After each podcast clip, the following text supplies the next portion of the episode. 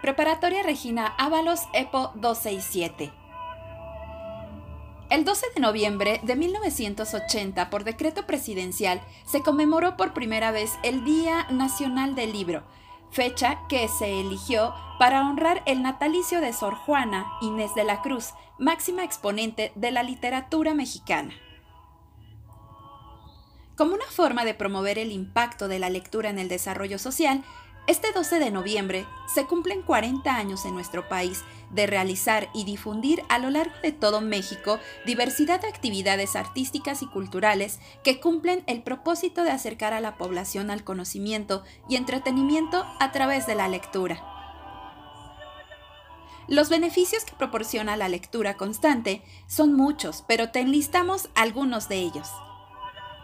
Ejercita el cerebro, desarrolla habilidad de concentración, facilita la comprensión de ideas e información, estimula la imaginación y la capacidad de análisis, fortalece el pensamiento lógico y creativo, se genera facilidad de escritura y redacción, se adquiere mayor vocabulario, desarrolla la capacidad de empatía,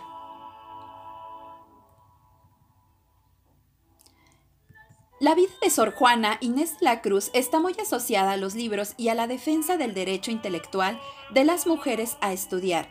Generalmente la recordamos como poetisa, pero su pasión era por todo el conocimiento. Se dice que su abuelo tenía una pequeña biblioteca en la hacienda de Panuaya, en la que ella pasó su infancia y tuvo su iniciación intelectual.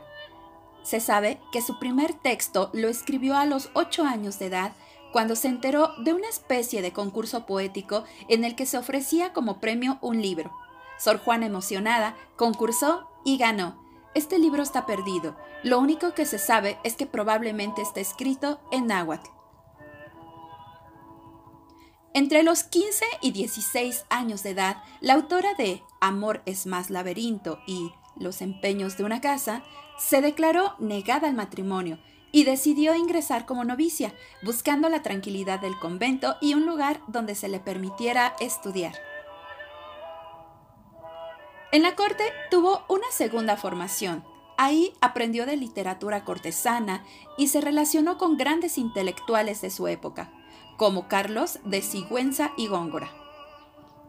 Ella relató que en alguna ocasión, para reprenderla por dedicarse más a la vida intelectual que a la devoción, se le prohibió estudiar.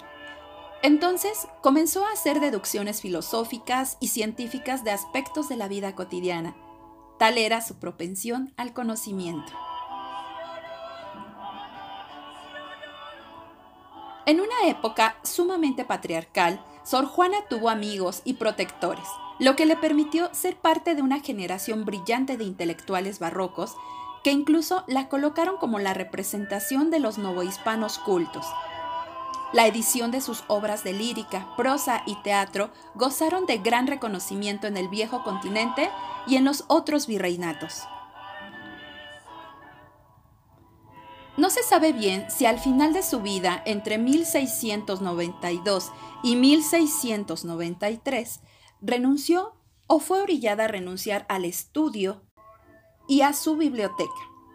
Esta, a propósito, fue llevada al Arzobispado de México para su venta. Lo que se obtuvo de esa venta, precisamente, se, se distribuyó como limosna entre la gente pobre. Una forma de honrar la vida de la escritora novohispana sería acercándose a los libros como un acto de amor por el conocimiento.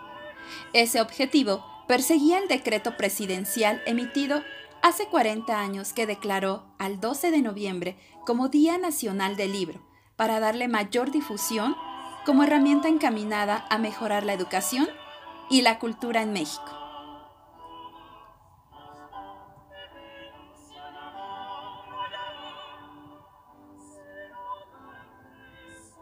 Regina te habla y te escucha.